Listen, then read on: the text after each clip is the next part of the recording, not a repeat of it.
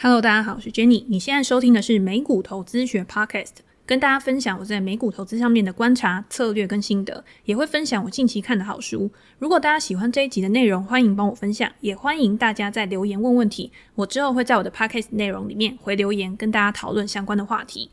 今天现在跟大家分享近期美股中比较重要的数据跟财报的分享。最后有时间的话，我们就可以来回复一两个听众的问题。美股这个礼拜算是有蛮多重量级的数据公布，除了有经济数据之外，也有财报开始要起跑了。这个礼拜的消费者物价指数，礼拜三的生产者物价指数，还有接下来的零售销售跟消费者进行，这个都算是还蛮重要的一个数据。消费者物价指数这个数据呢，在这个礼拜又再度创下了历史新高，CPI 如预期的推升到八个 percent 以上，达到八点五个 percent，略高于市场的预期，创下了四十年以来的新高。推升物价的主因，主要就是在能源价格跟食品价格的一个上涨。如果扣除掉这两个波动比较大的因素的话，核心 CPI 的增速则是有一个放缓的现象。这个呢，我觉得也是市场上面对于 CPI 解读的不同。大家会觉得说，诶，虽然 CPI 现在又创下了一个历史新高，感觉物价还是在一个非常高的一个水准。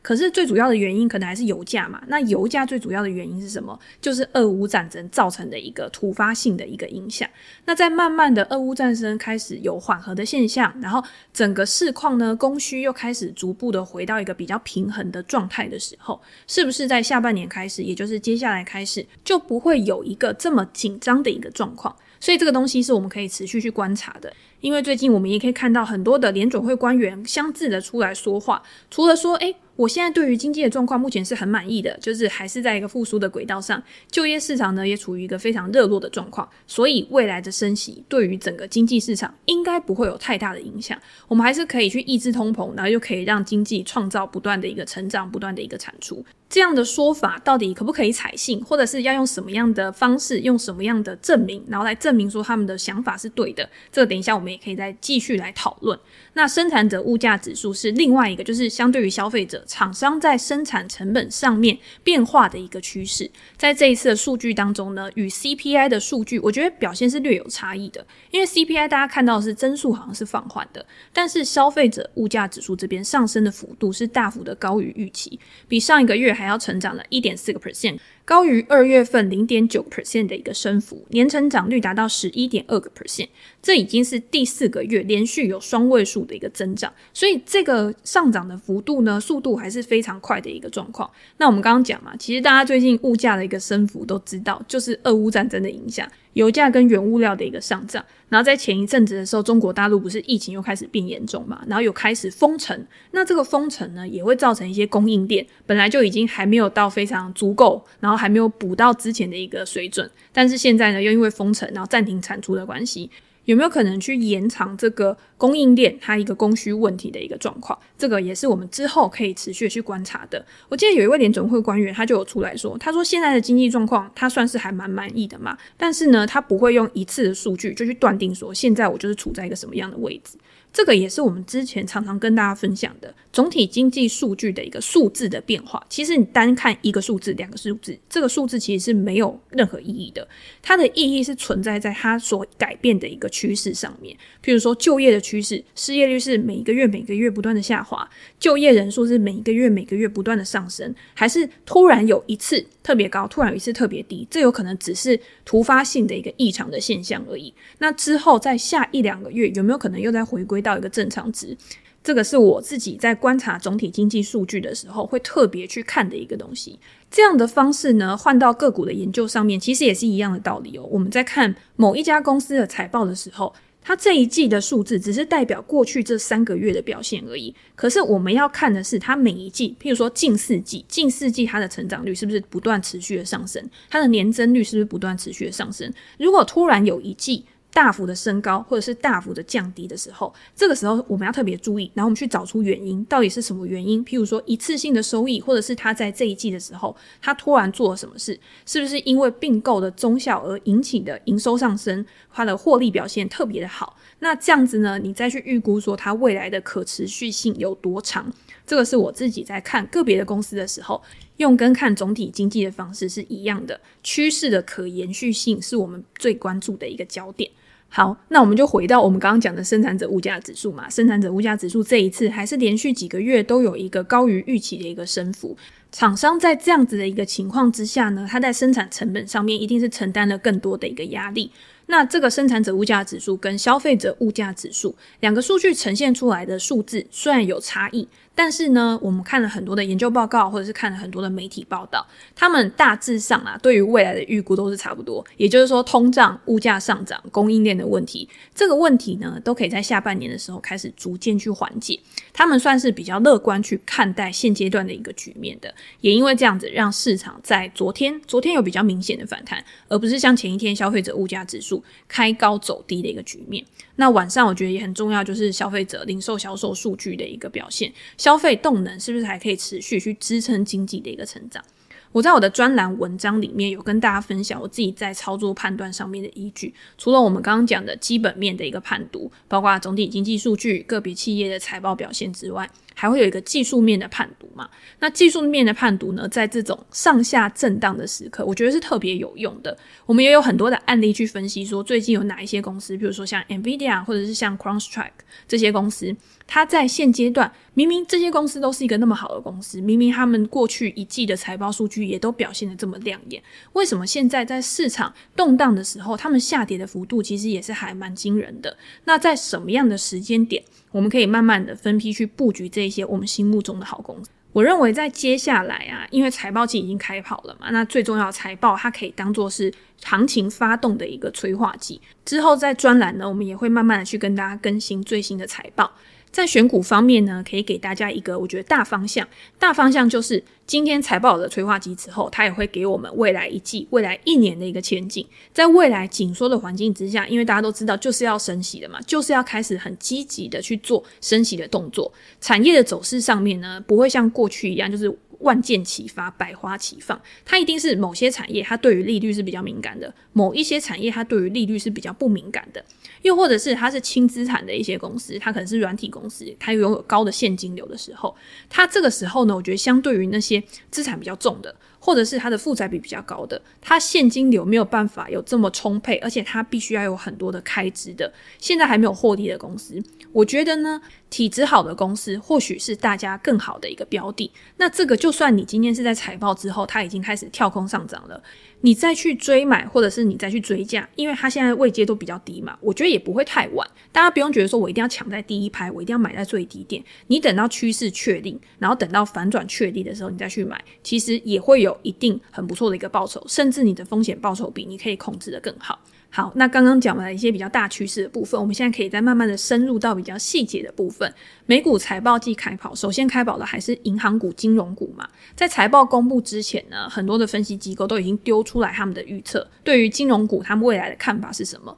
我在专栏里面有先跟大家分享，就是这些数据、这些资讯到底隐含着一些什么样的讯息。其实开出来的数字跟预期，我觉得相距不远啊。以摩根大通来说好了，昨天公布的财报，Q1 的营收大概是三百零七亿美元，比去年同期还要衰退了五个 percent。这个是符合整个市场上面他们对于这些金融股的预期。净利呢，则是八十二点八亿美元，但是相比于去年同期呢，是下滑了四十二个 percent。大家听到四十二个 percent 会觉得说，哇，怎么会获利衰退这么多？其实你如果去细看一些它内部的一些资讯啊。因为这些金融机构呢，它其实不是只有那种存放贷、存放款的一个业务而已，它还会有很多其他的部门，比如说像交易部门啊、投资银行部门。在过去自疫情以来啊，然后到去年吧，反正就是行情非常热络的这一段时间，投资银行部门或者是交易部门，其实对。金融业对这些大投行是蛮有利的，即便我今天在很低的利率水准之下，我没有办法靠存贷利差去赚到一个很好的报酬，但是我靠投资银行有人去承销啊，有公司要上市啊，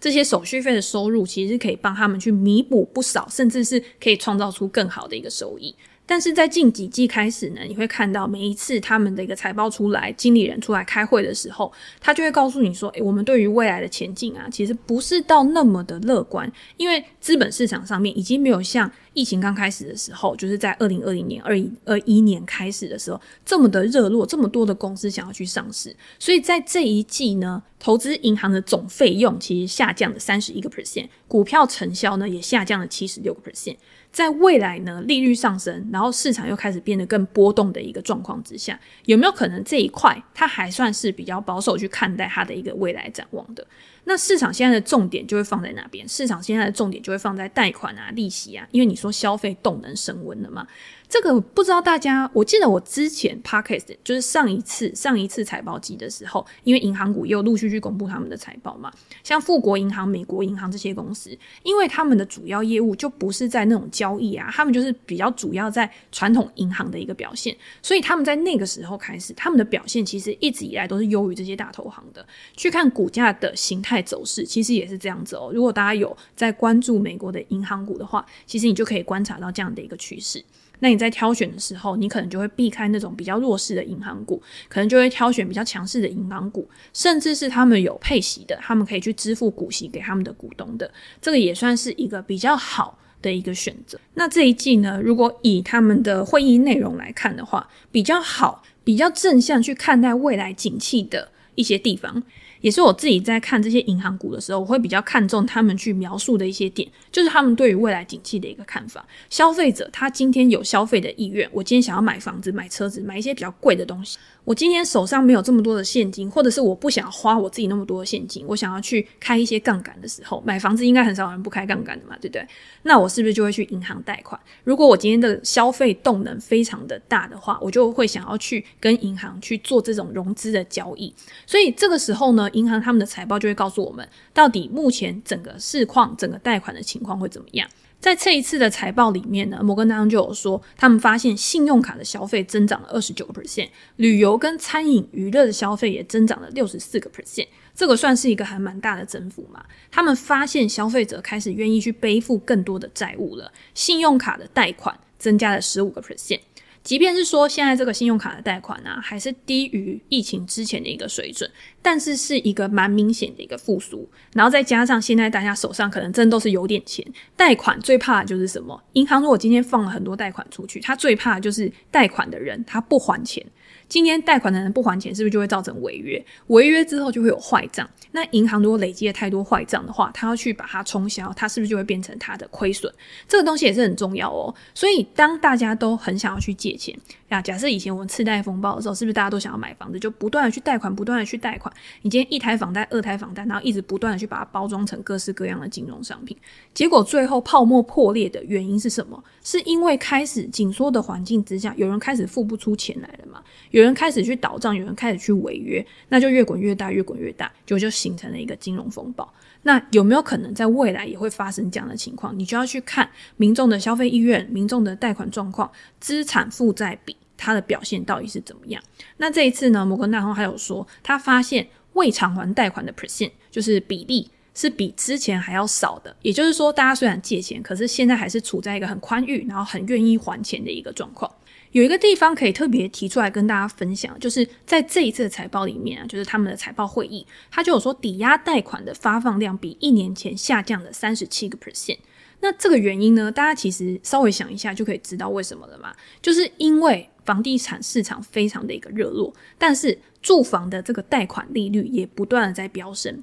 根据数据啊，今年就是美国它的房贷利率真的是飙升的非常夸张，三十年固定利率的这个住房贷款利率已经到了四点七个 percent 以上，是三年多以来最高的一个水平。那利率高的时候又会发生什么事情？这个其实我觉得他有时候在看这些数字的时候，你可能光看数字你没有什么想法，但是你把它套用在自己身上，其实就会有很多的想法。像我妹啊，那天因为她都是一直在看房子，她想要买房嘛，她之前买的房子她把它卖掉，然后她就想说，诶，我之后如果看到好的房子的话，我就想要再去购物，然后想要再去做一个自住的一个贷款。她就问我说，诶，贷款利率现在上升，到底有什么影响？真的会抑制消费吗？之类的，因为她算是投资门外汉。那我那时候就跟他讲说，现在贷款上升啊，就像以台湾来讲好了，目前一千万的房贷，大概你就是要多付一千多块的房贷。他就跟我说，诶，那一千多块我觉得还好啊，感觉好像没有负担到特别重。那我就说，那你有可能你买的房子不止一千万嘛？这个是第一个问题。如果你今天买的是两三千万的房子，那你是不是贷款负担就会比较重？那现在也只是刚开始升息循环而已。如果之后房贷利率再不断的去攀升，那总会到有一次，就是那个贷款利息已经让你很有感了，然后去挤压到你其他地方的一个消费，这个当然是有可能的啊。温水煮青蛙嘛，一开始的时候你可能觉得啊，我现在很轻松啦，我随随便便，我只是少吃一顿大餐，我可能就可以多付这个房贷。但是当一千块、两千块、三千块慢慢的去垫压上去的时候，你今天你的所得就是这么多，它一定会去挤压到你的所得，你本来可以花在其他娱乐消费上面的一个支出。但是你先要去撙节这些支出，去支付你房贷这种必须每个月固定要去支出的东西，你的变动支出一定会慢慢的开始消减。这个时候你一定是可以感受得到的。那今天台湾是这样子，美国当然也是这个样子啊。所以当三十年的这个房贷利率开始飙升到一定的程度的时候，这个多多少少也去抑制了美国的一个购物需求，美国的一个融资需求，让一些本来想要买房子的人，他们会觉得说，未来如果贷款利率还是持续的去攀升的话，那我就先观望，或者是我未来可能房市会因为利率上升的关系而开始下滑，房价可能会是我更可以去支付的一个成本的时候，那我再去选择可能在同样的价格更好的一些房地产。那像汽车贷款也是嘛，如果今天汽车贷款它也是因为利率的上升，它是不是有可能会去挤压到这个购车的需求？那好处是呢，因为之前缺车缺得太严重，大家都是在抢车子，不管是二手车啊，或者是新车的价格都是一直上升的。那在未来，如果供需开始慢慢趋平的时候，这个时候呢，贷款利率可能也是我们会去考虑的一个很重要的一个因素嘛。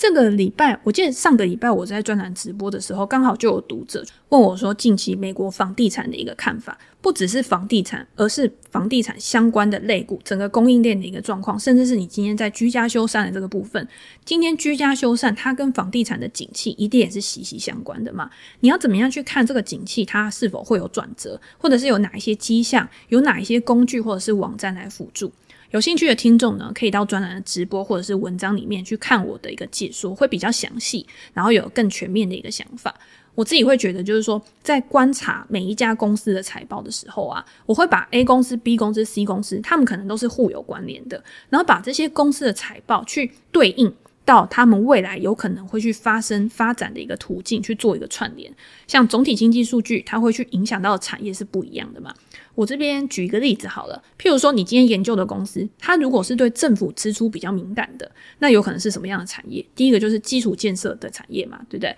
或者是国防军事的产业，它的主要客户就是政府，那政府支出对他来说就会有很重要的一个影响。那如果今天你去看零售销售，然后你再去对应国防军工股，那这样其实就是会有一点奇怪。你今天消费类的，比如说娱乐消费、旅游啊，或者是旅馆啊这些公司，那你就是要去观察消费者支出的这些总体经济数据，把它先做一个分类，把这些公司呢先分门别类，然后去对应哪一些数据对他们来说是更重要的。那这样子你在做选择的时候，你的逻辑思考一定也可以更明确的。我刚讲了那么多，因为我好像越讲越嗨，你知道吗？我就觉得我的语速突然又放快。我现在就觉得说呢，我要慢慢的跟大家讲，就像跟大家在聊天，然后说故事一样。可是有的时候，就是你在讲一个东西的时候，讲到兴头上，你那个语速会突然变得很快，然后很慷慨激昂那样子。所以，我现在我们慢慢再平静一下，让大家呢可以了解一下、消化一下我刚刚讲的东西。那我们再继续。好，那我们深吸一口气，然后我们再继续。因为刚刚的东西呢，大家会觉得说，诶，好像。这种东西是不是感觉就可以串联在一起的？我们刚刚从讲到总体经济数据，然后再讲到个股的财报，然后再讲到我现在要用什么样的总体经济数据，然后去对应什么样的一个产业。这边可以再举一个例子给大家。刚好昨天呢，那个达美航空它又公布它最新一季的财报了嘛，对不对？那我们要怎么样把达美航空这一家公司的财报，再去跟我们刚刚讲的 CPI 或者是摩根大通它的一个财报去做一个串联？大家可以去做一个比较好的消化。大家在看消费者物价指数的时候，因为它是有分很多的细项的嘛，譬如说我今天有汽车相关的指数，我今天有电子啊、家具啊，然后线上销售啊这些，这些都有分门别类的一个细项。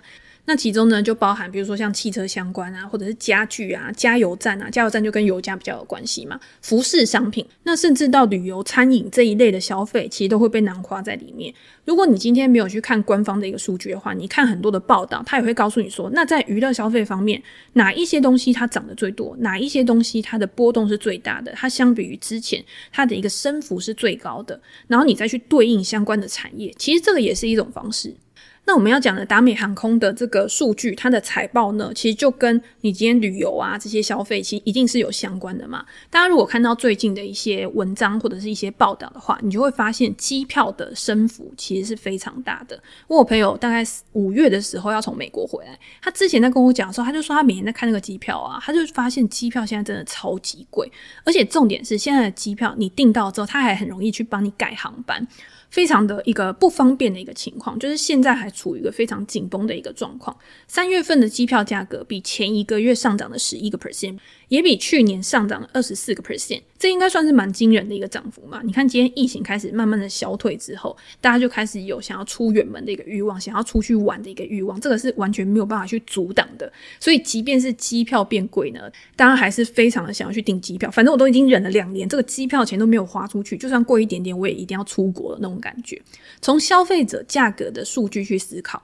第一个就是说，为什么机票会涨那么多？刚刚我们好像已经把原因讲了嘛。第二个就是我们可以去想，后续会影响到哪一些层面，哪一些公司会受到影响，甚至是如果机票再真的这样涨下去的话，那有没有可能去抑制旅游的一个需求？这个就变成一个循环了。现在大家都觉得涨一点点还没关系，我现在还是非常想要出去玩。但是涨一点点，涨一点点，再涨一点点的时候，那有没有可能真的因为你的所得？假设你今天又有买房子，我今天利息又增加，机票又增加，总是会有你就是没有办法去承担、没有办法去负担的时候嘛，对不对？对这个东西就是走到一个极端值的时候，就会开始反转。那我们搭配达美航空昨天的财报来看的话，机票涨多的原因就是油价上涨。俄乌战争造成的影响不只是这种燃油价格的上升，还有很多的航班必须去取消。虽然说就业市场持续的去复苏，但是在旅游业这一块呢，他们这个人力的短缺还是蛮不足的，所以会导致很多的航班取消。那旅游业大幅的成长，在供给不足的情况之下，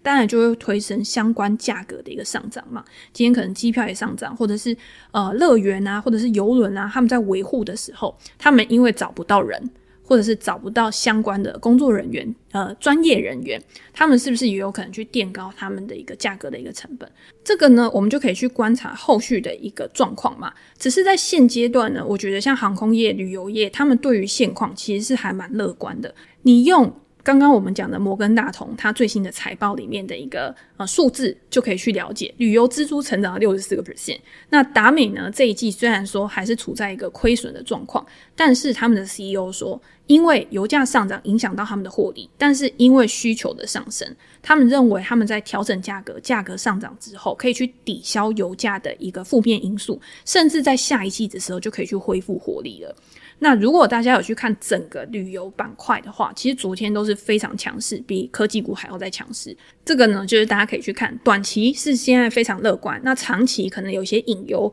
但是我们就是要去看他们现在讲的这些未来成长的因素，它的持续性、它的可实现性、可能性、几率是多大，然后再去作为你买卖股票的一个判断。想要了解更多后续公司的财报表现跟分析的话，大家可以到我的专栏去看最新更新的文章。我觉得在现阶段通膨升息的压力下，其实现在就是处于那种多空双方，反正大家都有各自的论点。看好后续经济的人，他们一定会有他们自己的想法；看坏后面经济，或者是认为升息可能会导致衰退的人，他们也有他们自己的想法。因为也有很多人问我说：“诶，到底现在升息对于未来的影响是怎样？”或者是。未来到底会不会陷入衰退？其实这个都是很难去预测的。但是今天总体经济面它不可预测，这个东西没有关系。你有没有一个自己的进出方式？你是用什么样的方式在进出市场？你是去计算一个合理的价格，然后在这个合理的价格去买进，然后等待。市场去认同你的想法，然后去把这个估值慢慢的去推高，还是你会觉得资金动能现在，我现在资金虽然变少了，但是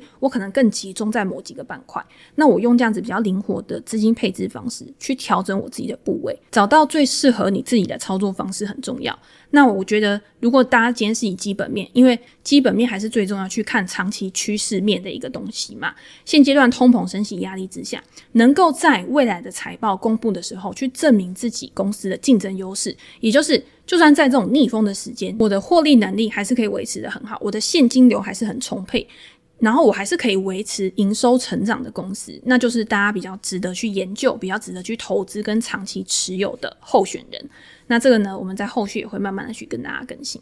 最后呢，我们来回答几位 Podcast 留言的问题，因为今天前面又讲的比较长一点点，又讲太多东西了。那第一位呢是路过的美股小菜鸡，问题是 GTLB 你怎么看？那这个问题呢，当然就是问一家公司嘛。我现在觉得有些人他可能会突然给我一个股票代号，然后就告诉我怎么看。那有一些公司呢，可能是我没有很深入去研究的。但是有的时候一些公司啊，你没有很深入研究，你要怎么样去一眼去辨识这家公司可不可以投资？我不知道大家的标准是什么，但是我自己的标准是，我会第一个会先打开它的股价形态，去看出它现在到底是上升趋势还是下降趋势。第二个呢，你就去把很多的网站都有这样的资讯，过去几季。这家公司它的营收、它的财报出来的时候，是不是呈现一个上升趋势？如果今天形态又是处于一个下降趋势，然后财报也是处在一个下降趋势，那这个公司呢，你就可以用很快的时间，就说我先略过，即便是你非常喜欢这家公司。那这位读者他问到 GitLab 这家公司呢，它就是一个软体开发平台嘛，它上市的时间其实并不久。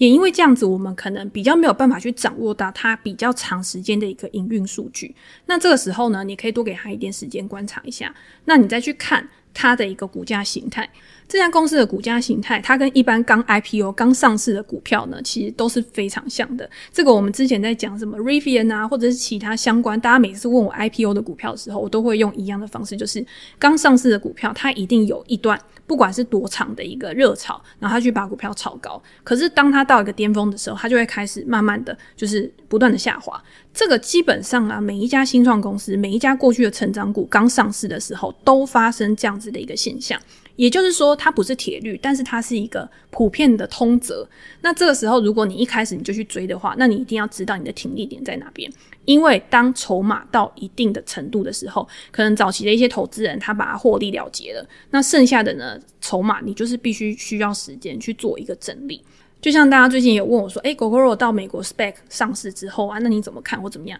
即便我多喜欢这家公司好了，我也不会在它刚上市的时候去投资，因为我本身呢，其实不是一个非常那么积极的投资人。我喜欢的就是我已经可以有一定的掌握度，然后我在投入的时候，因为我的资金规划是我在投入的时候，我会。要下到我预设的一个部位，也就是说，我每一次下注啊，我都会占我总资产比例的多少，我是用这样子去调的，因为这样子我的停利停损点我也会比较好控制。那像这种 IPO 或者是它波动非常大的一个股票啊，它比较不好去守这种停利停损点，所以是我自己比较少去碰到的。那大家去投资这种刚上市的股票的话，除非你对它是真的有很深很深的信念。不要到最后变成怨念就好，就是你对他有很深的信念，然后你可以去投资这样类型的股票。那这一位读者呢，就是小菜鸡，他就有说他平常就是在使用 GitLab 的这个服务嘛，所以对于他是蛮熟悉的。然后他也会觉得说这个东西是真的好东西，所以我对他是有期待的。那大家也要知道，就是说今天你很熟悉的东西啊，当然我觉得就像我每天在吃麦当劳，每天在喝星巴克，每天在用 Apple 的手机，每天在逛 Amazon 这家公司，对不对？那我对这家公司一定是有一定程度的了解，那我投入这家公司一定也是看好它未来的长远发展。可是股价它不是只是单纯的以基本面或是我个人的喜好去决定的，它还有很多其他的因素，譬如说市场上面筹码的一个表现，市场上面每一家机构、每个分析师，甚至是其他大大小小的参与者对于这家公司未来的一个预期。所以呢，我觉得。一定是可以投资的。如果你今天真的是非常了解这家公司，那你也要花时间去研究它未来每一季的季报表现是怎么样，有没有跟你想象的有落差？那落差的地方在哪边？会不会是有一些是你没有看到的地方，或者是对他已经是爱到有盲点了？那投资呢，就是不能跟你的股票谈恋爱嘛，这个已经是老生常谈了。你还是要在对的时间点做出对的一个选择。那还有问我说，诶，Jenny 在节目中提到的小型成长股，另外就是像投资这种以软体服务为主的公司。应该要注意什么？我自己会，因为我在我的书里面啊，怎么样去分类这些公司？第一个就是，如果今天它的营收年增率是在十个 percent 以下的，你去看到有很多那种稳健型，就是成熟型的公司，它过去可能五年、十年，它的一个平均营收成长率都是低于十个 percent，甚至是五个 percent 以下的，那这就会被我归类在成熟股上面。那如果是稳健成长股呢，它的营收成长率可能在十五个 percent 左右，这个就比较不一定。因为这些公司呢，通常是具有一定赚钱的本业的。那它未来有可能这个赚钱的本业之外，它也有投资很多可以为它未来带来现金流的，然后前景很看好的一些公司。那这样就有一加一大于二的一个效果嘛。所以为什么他们称为稳健成长股？是因为就算这些他们投资的产业失败了。可是它原本的本业其实还是可以为它带来很稳定的一个收益。那第三个呢，就是年营收成长率可能三十五个 percent 以上，甚至在过去这一段时间可能有到五十个 percent 以上啊，七十个 percent 以上的。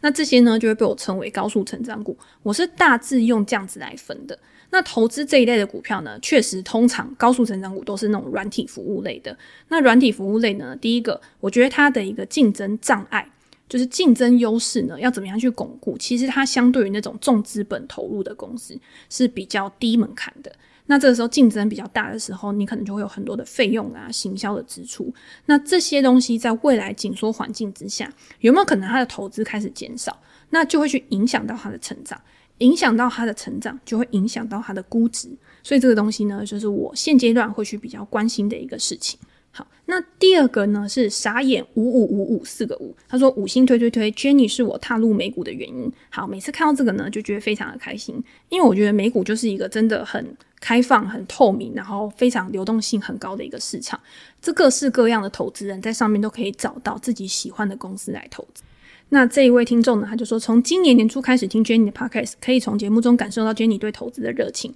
并且从书籍和生活分享中学习到很多投资应该建立的理念。非常谢谢 Jenny 的分享。大概听了一个礼拜就去办美股的账户，并且开始投资了。大概花了一个月的时间就建立部位，八成大盘，两成个股，剩下的四万美金想要试试看选择权的操作。之前印象 Jenny 有提过，在股市波动大的时候可以利用选择权来赚取保证金。想请教 Jenny，目前有 VOO 和 QQQ 超过一百股，加上手上的现金四万美金，请问做卖方赚权利金的话，Jenny 会使用哪一支股票以及怎么样操作？选择权的策略其实大家常常在问我，但是因为我自己在操作的时候，我都是采用比较单纯的一些策略，我比较不会去用那种非常。呃，复杂的一个策略，或者是有的时候我只是拿来避险而已，然后去 cover 掉我手上一些现货部位啊，然后来帮助我可以去降低我资产净值的一个波动。那我觉得比较简单的一些思路就是说，你今天要做买方还是卖方啊？对我来说啦，我觉得大家有任何的想法也可以提出来参考。就是买方呢，通常都是希望股价在未来有一个非常激烈的运动嘛，譬如说你做。买入买买权的话，那你就是希望未来股价可以赶快上涨；那买入卖权的话，你就是希望股票可以下跌。但是大家要知道，市场上面就是这样子，你有时候波动大的时候，接下来就会迎来一个呃盘整期。那盘整期之后呢，就是在酝酿下一次发动趋势的一个开始。所以买方呢，我比较喜欢在它比较波动比较小的时候做，因为我就希望它现在酝酿的这个空气。酝酿的空气不对，酝酿的这个气氛呢，在未来可以因为某一个催化剂，然后突然去把它做一个喷发，不管是向上突破还是向下突破，那突然开始波动变得非常大的时候，这个时候就比较适合去做买方。所以以我自己的例子，在过去有大跌的时候，你过去这一段时间，它可能有的时候会跌一两个 percent 以上，这样对大家来说就已经算大跌了嘛，对不对？在这种时候呢，我自己做卖方的时候，我就会去 sell 普大盘的 ETF，因为大盘是我觉得可以越跌越接的嘛。所以你今天在波动大的时候，在大跌的时候，你去做卖方，你的权利金你也可以收比较高的。那这个时候呢，我觉得就是一个比较好的策略。那我知道也有很多人呢，他会说我今天高速成长股，我也去用 sell 普去低接股票，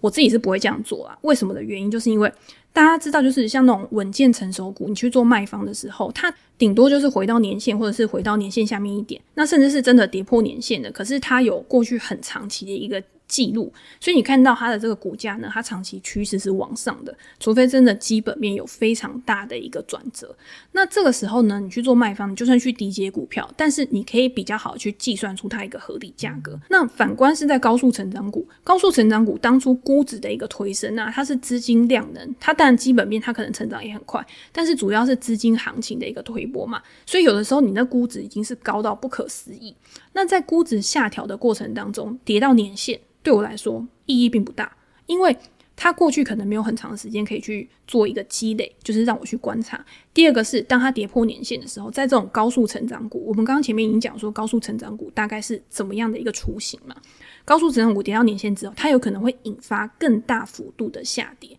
那你这个时候你要怎么样去设定你的履约价？那你可能是之前的一些重要的一些关键支撑，这个当然是我们在做选择权的时候，我们也还也会去看这个关键的价位。但是我更偏好就是说，我不想去赌这个风险，因为我今天做 sell put，我真的去低接股票，如果它今天股价还是持续的去下跌的话，我还是会亏损啊。那我还不如等到它真的打到底，它真的有一个底部形态出来的时候，我再慢慢的去做加码或者是布局的一个动作。那我觉得每一个人他的操作习惯不同，所以。以我来说啦，如果你要去做卖方的话，我还是觉得做大盘的会比较好。好，那最后一个问题，因为我每个问题真的都回答太长了，我觉得有的时候就是这样子，就是大家今天问我的问题啊，我就很想要把我自己的方法，然后跟我觉得可行的方法，然后每个都提供给大家，然后让大家也可以去结合你自己的一些想法啊，然后来做出一个更好的决策。那特特特特会征服火星这个听众呢，他就说不知道这里有没有像隔壁棚一样五星留言才要念留言的基本门槛。我觉得也是要有，因为毕竟五星才会让我开心。然后蛮喜欢才女和股癌流利的口条，都是健身开车的好伙伴。突然想通，真正可以维持购买力的方式是持有有价值的资产。对，我觉得除了有价值之外，我觉得这个价值还要可以持续的去成长的，可以为你带来未来一直不断的现金流的。货币、美金等只是方便交易和定价的媒介。货币本来就是一个，就是今天你要把什么东西当成货币，只要大家共有了这个共识，其实就可以把它当成货币了嘛。你今天贝壳，如果今天整个国家都告诉你说这个大贝壳值多少钱，只要大家都相信这个东西，它就会变成一个货币。那现在这种纸钞其实也是一样的道理。那你今天纸钞现金，它是没有办法持续的去为你创造价值的。你要把它投资到有价值、有生产力的公司上面，或者是有生产力的机器上面。你当老板，你今天买了一台影印机，它可以印出纸，然后你去收费，这个东西就是可以帮你创造价值的东西。所以确定没错。那拉长时间来看，在美金从金本位制度解放后，加速长牛走势。某一方面来说是通膨堆出来的价格，另一方面是股市有较高波动率而有一定的额外报酬，房地产一般来说也是差不多的道理吧。所以在市场活得够久，才有可能来追求额外的报酬，或是直接持有大盘都是很正确的说法。说是这样说，但对照高通膨使企业盈利受伤害说法成立的话，好像又和上述的说法有些矛盾。还请才女大大帮我。梳理一番，最近的市场体会是，果然大道至简，有好标的、好价格之后，时间是你的好朋友。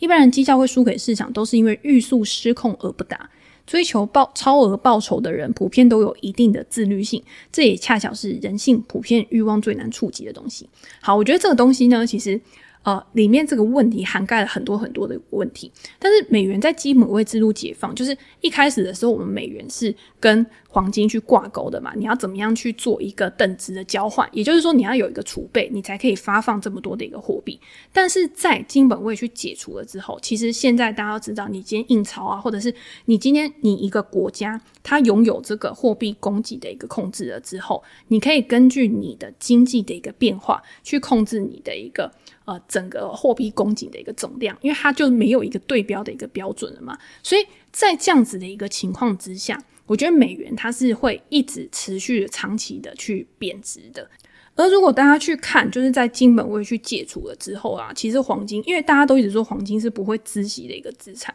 但是呢，在金本位这个制度去崩解了之后，其实黄金因为它对标的价格，它用来计价的价格就是美元嘛，所以它的价格大家会去看，自一九七一、七二年之后，它其实也是一直不断的向上。但是我觉得拿到现在的投资市场来讲，我们一直去讲说，诶，黄金它到底现在它的价值是什么，或者是今天它有没有具有投资价值？我觉得是要用相对关系来看，也。也就是说，你今天你同样的钱，你投资在黄金上面，跟你投资在其他的资产上面，哪一项资产可以为你带来更大的一个价值？那当然，中间的过程一定会有很多高峰跟低谷，是因为景气它是不断的在轮动的。景气好跟景气不好的时候，它每一个资产它的一个价值变化也会不一样。就像刚刚的问题里面有说，通膨它会伤害到的不只是我们的购买力而已，它也会伤害到企业的一些获利状况。所以这个东西它是有很多因素去交相去影响的。今天对我们消费者来说，通膨它消减我们的购买力，会让我们在消费的时候我们会变得更保守，或者是我们今天它可能会去挤压到我们在不同消费品上面支出的一个比例。但是通膨对于企业厂商来讲，它加高它的一个生产成本。那这些生产成本，它有没有办法去转嫁出去给消费者？那当消费者他面临到这样子的情况的时候，他会做出什么样的举措？就像我们刚刚讲，你又回到我们刚刚讲消费者了嘛？因为通膨削减了我们的购买力，所以我们可能就会少买某些东西。这个东西就是不断的环环相扣，然后不断去循环的。那如果大家会觉得说，诶，我今天要去想那么多，什么时候消费者他会得利，什么时候消费品这些公司他会受益，什么时候对于公司这些获利来讲，它可以有成长？你觉得这样去思考这些东西，真的，一片混乱的话，那真的就是大道至简嘛？就是你今天你就是投资在大盘上面，因为大盘就是由所有很多好的公司去构成的，它也会帮你有自动汰换的一个机制。那今天你投资在大盘上面，你就是看好美国的经济，看好台湾的经济，看好各个市场的一个经济。那这个经济它长期会一直往上走的话，那你一定就是可以从经济成长里面，然后跟着这个大盘的平均报酬来获利。所以我才说，就是情绪会影响到你在投资上面所做的决策。如果今天你可以找到一个适合你自己的操作方式的话，那这样子你就是可以赚到你应该要赚的钱。好，最后呢，就用一个感人的。留言，然后来作为结尾，也是定九二三。他说：“谢谢推荐，第一次留言。以前 Jenny 的节目都是比较后面顺位才会点的，但是最近几个月特别喜欢 Jenny 分享戏剧生活，真实的表达自己的看法，觉得你很自然、开心的录节目，听着心情也会变得很好。现在你是我第一顺位，加油！好，非常感谢大家的支持。那也希望今天的 p o c a s t 内容呢，从我们一开始讲大盘就是总体经济的情况，到后面去结合不同公司的财报，你要怎么样去判断他们未来的一个发展前景，然后还有问答的时间，大家会。喜欢，如果大家喜欢的话，也可以帮我分享出去。那我们呢，今天就先分享到这边，拜拜。